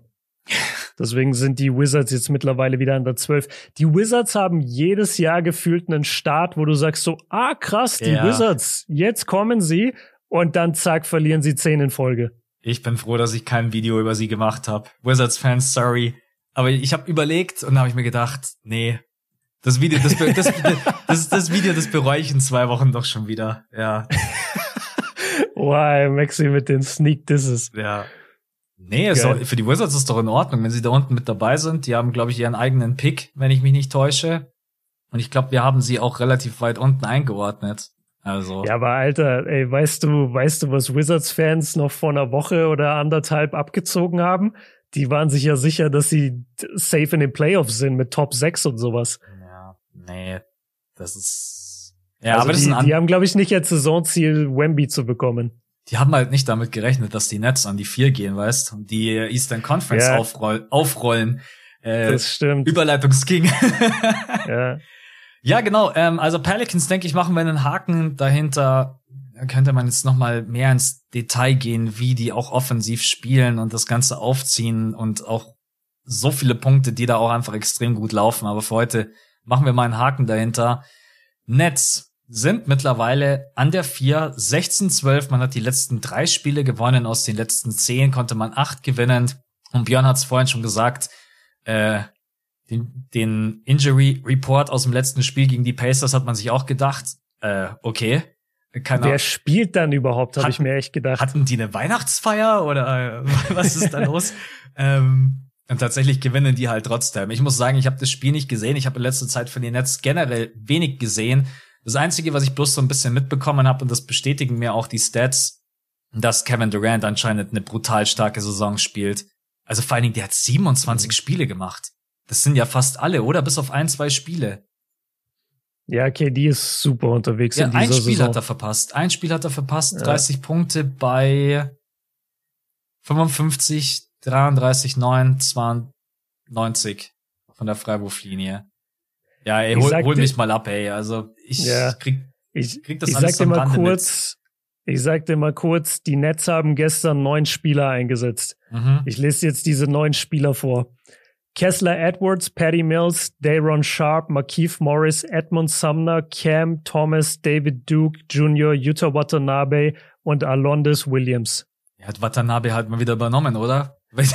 nee, Nee, Cam Thomas hat übernommen. Cam Thomas ich hat weiß. nämlich 33 gedroppt äh, und im vierten Viertel irgendwie 20, hat auch einen Monster-Dank rausgehauen.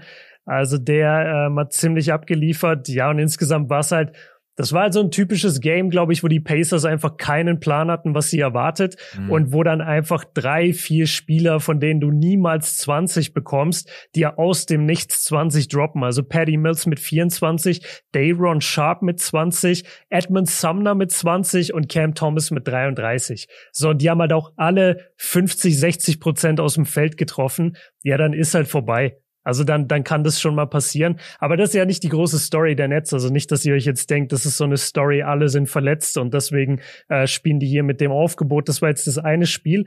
Abgesehen davon muss man sagen, die Nets, angeführt von Kevin Durant, spielen sehr, sehr stark. Sie sind ähm, über diese zehn Spiele Platz sieben im, im Offensive Rating, Platz elf im Defensive Rating, Platz sechs im Net, im Net Rating, haben Indiana geschlagen, Portland geschlagen, Atlanta so, das ist jetzt vielleicht so ein bisschen einzuordnen. Das waren jetzt schon die drei stärksten Teams. Mhm. Ja, Indiana, Portland, Atlanta. Das sind jetzt nicht die Pelicans und die Suns und die Celtics gewesen. Das muss man schon ganz klar sagen. Gegen die Celtics hat man zum Beispiel auch verloren.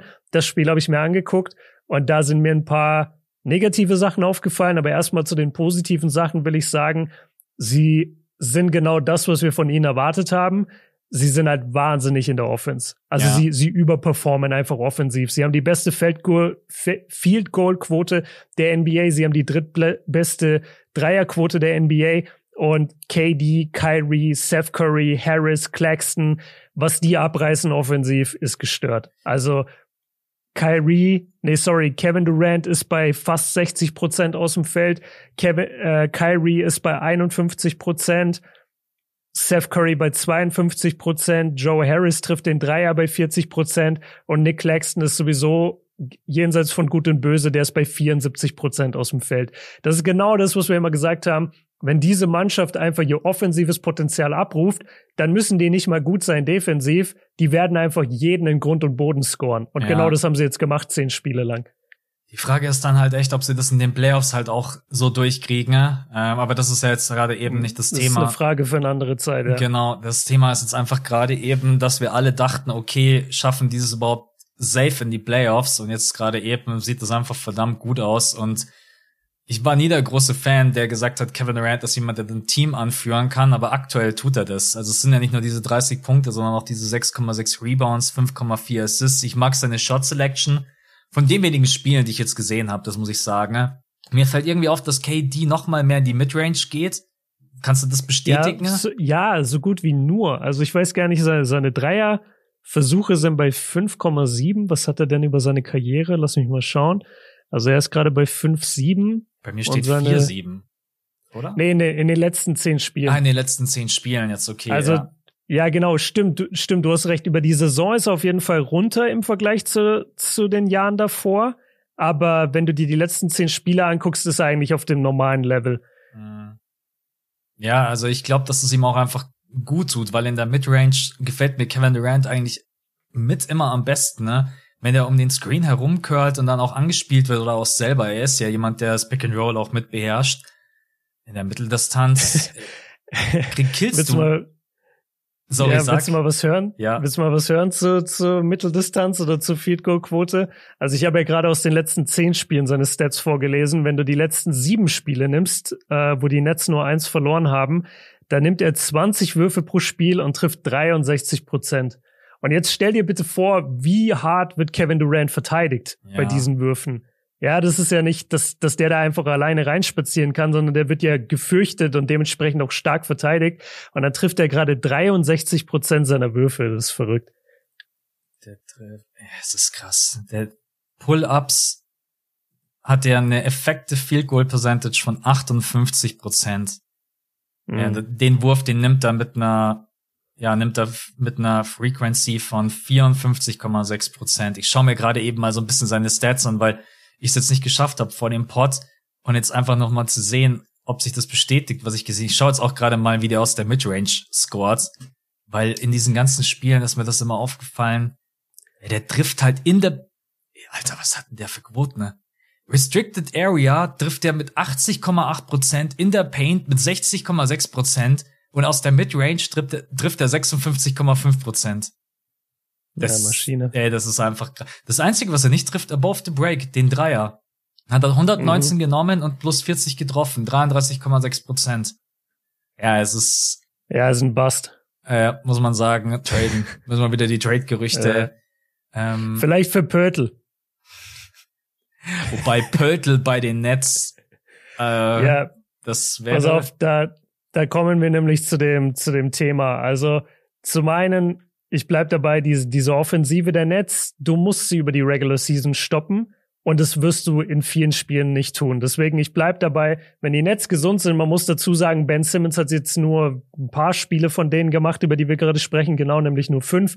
Der war die ganze Zeit draußen, aber wenn die gesund auf dem Feld stehen, dann outscorest du die meiner Meinung nach sehr selten nur in der ja. Offense, äh, in der Regular Season. Außer du bist jetzt die Celtics oder die Bucks oder so ein Team mit wirklich einer starken Defense oder die Pelicans oder so.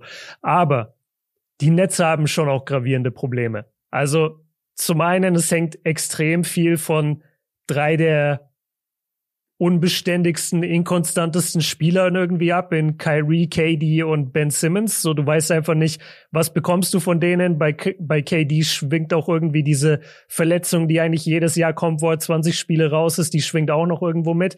Ähm, bei Kyrie und bei Simmons wissen wir, wissen wir, dass es um andere Themen geht. Und meine Frage ist aber defensiv und da komme ich drauf, weil wir gerade über Jakob Pörtl geredet haben und über die, über die Größe auch. Die Nets sind einfach viel zu klein. Das ist mein ja, großes Problem mit Rebounding. denen. Die sind so klein, I'm sorry. Der einzige Big, den die wirklich, ja, okay, jetzt gestern hatte Cam Thomas da auch das geile Spiel, aber eigentlich ist es ja wirklich sehr, sehr viel Claxton, was sie spielen und sonst spielen sie noch kleiner. Die haben, und das ist eigentlich das Entscheidendste, die haben auch so kleine Guards nur. Weißt du, die haben keine großen Guards, keine großen Guards, die verteidigen können, sondern die haben nur die Kyries, die Patty Mills, die Seth Currys. Das sind schon drei Guards unter 1,90. Dann hast du noch, äh, Soll dann ben hast du Simmons Joe Harris. Mal ein paar Zentimeter abgeben. Ja, das ist der Ben einzige. Simmons ist halt, Ben Simmons ist halt echt eine Maschine, echt eine Kante mit zwei Meter, sechs, zwei Meter, acht, aber der spielt halt nicht die meiste Zeit. Mhm. Und selbst wenn er spielt, dann hast du immer noch zwei, drei kleine Guards um ihn rumlaufen. Also die spielen ja wirklich sehr, sehr klein, die Nets. Und ich glaube, dass so ein Team wie die Celtics zum Beispiel, die dann komplett bullen werden mhm. in den Playoffs. Die werden die einfach ohne Ende aufposten, zum Korb mit denen gehen. Und da werden Kyrie, Mills, Curry, wer auch immer, die werden so müde sein, einfach von diesen Defense Possessions, glaube ich. Ich glaube, du musst ich glaube, du musst gegen solche Teams dann wirklich einen Plan haben, wie du Ben Simmons effektiv einsetzt in der Defense. Weil Ben Simmons mhm. muss in den Playoffs ja irgendwie einen Wert haben für die Nets, wenn du da irgendwas reißen willst. Wenn ich mir jetzt gerade das Duell gegen die Celtics vorstelle, brauchst du eigentlich Ben Simmons die ganze Zeit auf dem Feld als Verteidiger gegen Jalen Brown und gegen Jason Tatum. Aber die werden halt auch, wie du gesagt hast, die werden so lange versuchen zu switchen, bis halt Jason Tatum irgendwann gegen Seth Curry oder gegen Irving steht. Und genau. das ist, ja, es ist schwierig. Ja, du hast recht, diese kleinen Guards sind wirklich ein Problem. Seth ist kein guter Verteidiger, Irving ist kein guter Verteidiger. Patty Mills auch nicht, auch wenn ich Patty sehr, sehr mag, aber Patty ist eigentlich ein ja, kleiner einfach Shooter. nur aufgrund der Größe auch. Ja. Also du, du kannst sie halt einfach überpowern. Ja. Und deswegen auch dieses, hey, man muss auch sagen, ey, Claxton ist für mich immer noch kein Starter. Also klar, er hat jetzt zuletzt keine. Oh, ich liebe Claxton. Ich finde, ich finde trotzdem, dass Claxton so ein geiler Backup-Center wäre, aber als Starter will ich den in den Playoffs eigentlich nicht auf dem Feld haben. Es ist echt, mhm. Die haben zu viele Baustellen. Die haben auch nicht mal einen richtig krassen Flügelspieler. So, wer ist denn der krasseste Flügelspieler, den die haben? Joe Harris nimmt hauptsächlich Joe Harris. Nur, nimmt nur ja. Dreier, vielleicht noch Royce O'Neal und dann wird's Ja, Royce O'Neal ist gut in der Defense. Ja. Das ist halt wichtig für sie. Aber das, das ist dann eben die Frage, wen, wen lässt du denn spielen? Weil du brauchst ja auch immer dieses Scoring, damit du dem Gegenspieler quasi weglaufen kannst. Das heißt, du musst ja die meiste Zeit eigentlich Kyrie, Seth und KD zumindest auf dem Feld haben. Mhm. Paddy Mills kannst, musst du nicht immer in der Konstellation mit drauf haben. Und dann hast du eigentlich meistens Royce O'Neal mit drauf für die Defense, aber dann hast du trotzdem zwei kleine Guards, die du bullen kannst. Und das wird relativ simpel sein für, für Spieler, diese Mismatches rauszu, rauszu, rauszuspielen. Wenn ich mir gerade diesen Kader ansehe, dann denke ich die ganze Zeit nur eins. Die müssen traden. Die, also nicht im Sinne von, die müssen jetzt irgendeinen großen Trade machen mit Durant oder Irving oder sowas Verrücktes, aber die müssen irgendwie schauen, dass die noch einen Vierer, Fünfer bekommen mit Größe, dass sie sich in dem Punkt verstärken, im besten Fall irgendwie noch einen Guard, was wir gerade eben angesprochen haben, der gut verteidigen kann. Weil wenn du wirklich Ja, das das Forward eher. Ja, oder, Oder? Forward. Ja, aber du hast ja gerade eben gesagt, du hast die ganze Zeit bloß Irving, Seth Curry und Patty Mills da rumturnen. Dann hast du die ganze Zeit nur Offense. Was machst du in den Playoffs? Ja, nee, ich sag nur, du, du bist halt allgemein einfach so ein bisschen am Arsch, weil du als Seth und Kyrie hast. Mhm. Und die werden eine Menge spielen, weil sie eine Menge scoren für dich. Und dann hast du halt immer zwei Spieler auf dem Feld, die du eigentlich als Mismatch herausspielen kannst. Ja. also ich glaube, dass da noch was passiert. Ähm, bin jetzt gerade mal überlegen, wem man. Ist halt auch so schade. Was ist denn eigentlich mit TJ Warren? Habe ich nichts mitbekommen. Hat ist vier Spiele, Frage. hat vier Spiele gemacht. Äh, war auf jeden Fall jetzt nicht die Cinderella Story bis heute, wo alle gedacht haben, T Bubble Nee. TJ Warren is back. Das ist, das ist gerade eben eher Mickey Mouse TJ Warren, so von den Stats her. Ja. Aber man muss auch sagen, TJ hat eigentlich seit 2020 nicht mehr gespielt. Der, Ja. der hat vier Spiele gemacht in der 21er Saison, war dann noch mal ein Jahr raus und spielt jetzt auch erst wieder seit vier Spielen. Also letztendlich haben wir von dem noch gar nichts gesehen. Mhm. Also ich bin mir ziemlich sicher, dass da was passiert. Ähm, vielleicht ist auch schon in den nächsten Tagen, am 15.12. fällt ja die Trade Restriction. ne? Ähm, ja, ich weiß nicht. Ich bin auch jetzt nicht mehr der allergrößte Fan von Joe Harris. Joe Harris hat aber leider einen ziemlich großen Vertrag für das, was er dir bringt. Deswegen wird man den wahrscheinlich auch nur schwer los. Ja, Ey, Ey, wir sind Joe so positiv Harris- reingestartet, das gerade eben geht schon wieder ins Negative über, aber man merkt doch, dass da ganz schön viele Fragezeichen sind, obwohl die gerade eben jetzt oben stehen unter den Top 4. Ja, und also ich, ich sag's nochmal, Leute, die, diese, diese zehn Spiele, die sie jetzt gewonnen haben, wirklich super. Schön, dass die Netze endlich mal wieder angreifen und kompetitiv spielen und dass man auch nicht jeden Tag irgendein negatives Zitat liest. Das ist alles cool. Aber man muss sich schon vor Augen halten, dass die zehn Spiele gemacht haben und ihre stärksten Gegner waren Indiana, Portland, Atlanta die sie geschlagen haben. Und Atlanta ist gerade sowieso nicht sie selbst. Portland okay, Indy okay. Das sind zwei Spiele aus zehn. Und die restliche Zeit war das Orlando, Charlotte, äh, ja eben die Atlantas, die Torontos der Welt. Die spielen als nächstes gegen die Wizards, gegen die Raptors, gegen die Pistons. Ich sag mal, Ja, okay, dann können sie doch noch ein paar Siege sammeln. Das ist doch gut für sie. Genau, und dann wird's mal wieder ein bisschen knackiger. Dann geht's am 22.12. geht's gegen die Warriors. Am 24.12. geht's gegen die Bucks. Und dann haben sie Pause, stimmt, die haben ja kein Christmas Game bekommen, weil die NBA gesagt hat, hey, ihr seid uns so unsicher. Wir, wir wissen nicht, ob ihr spielt. wir wissen gar nicht, wer bei euch spielt und am Ende kriegen wir dann hier das Line-Up, was wir am Wochenende gegen die Pacers gesehen haben, kriegen wir dann im ich wollte Christmas Game. gerade sagen, ey, ich, ich hätte den Tweet so gefeiert, wenn die das gemacht hätten. Ja. So übrigens, unser ganzes Team spielt heute nicht. Viel Spaß mit Dayron Sharp. Ja. Ja, deswegen haben die sich da auf die, äh, die New York Knicks mit reingenommen. Gegen die spielen, gegen wen spielen die Knicks am Christmas Day? Hawks? Weiß Nee. ich nicht. Fast immer gegen die Bucks. Ja, kann, das kann sein. Nee, aber ich glaube, wir haben Bucks Celtics, wo, wo ich richtig Bock drauf hab. Ähm, ich guck mal kurz Christmas Games NBA.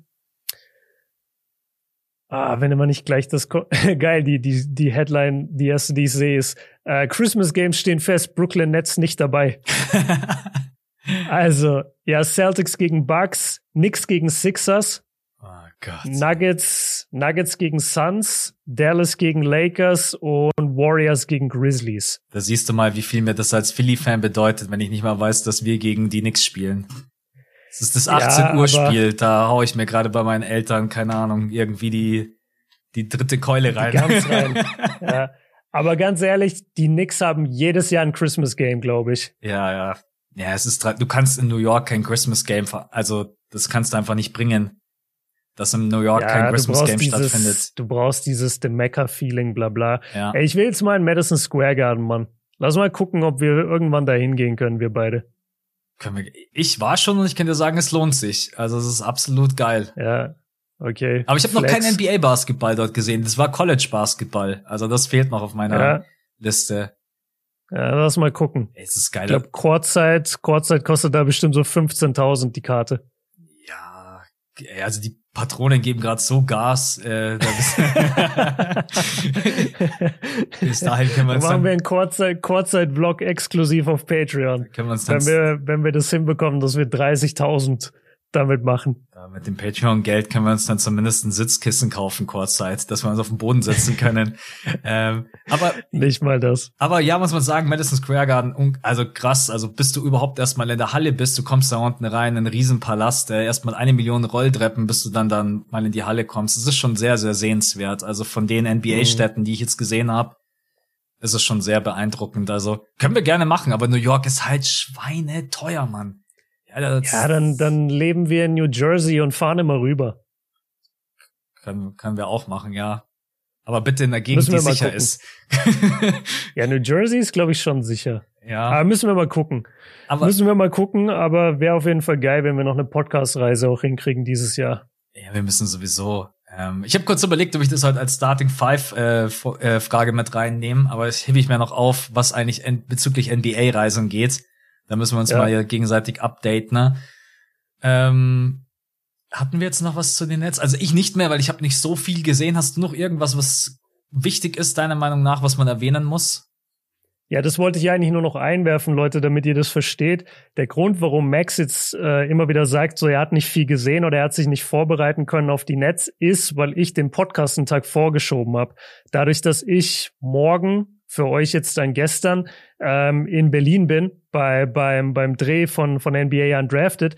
Deswegen musste ich Max sagen, hey, können wir bitte einen Tag vorher recorden und deswegen hat er jetzt die Netz nicht so krass gepreppt, ähm, weil das ist ungewöhnlich, dass du dauernd sagst, so habe ich nicht gesehen, habe ich nicht gesehen, obwohl wir das als Thema drin haben. Jetzt, siehst du mal, ich hätte das jetzt durchgezogen, ohne dir da irgendwie was anzuhaften, aber ich glaube, naja, umgekehrt ist es äh, ja, es ist schon richtig, dass ich das einmal erwähne, sonst äh, siehst du ja quasi schlecht aus wegen mir.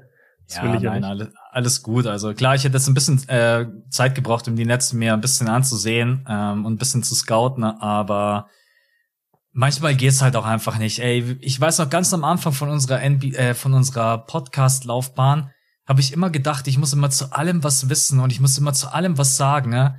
Und mittlerweile denke ich mir einfach, hey, ich sag lieber, wenn ich einfach nicht so viel weiß. Warum soll ich irgendeinen mhm. Scheiß erzählen, wenn, was soll ich dir jetzt erzählen, was die Nets gerade eben für eine Offense laufen?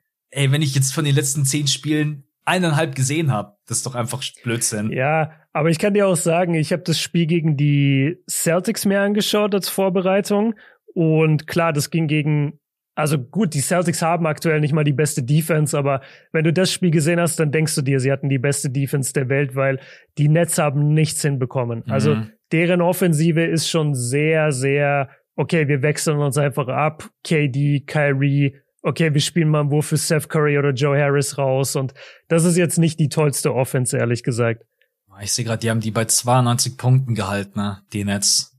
Das mhm. ist schon. Ja, aber, aber die Celtics haben auch nicht viel gescored. Nee, 103, ja. Ja. ja es war insgesamt ein Low-Scoring-Game, aber diese letzten vier, fünf Minuten hat Kevin Durant drei Turnover gehabt, hat immer wieder den Ball weggeworfen.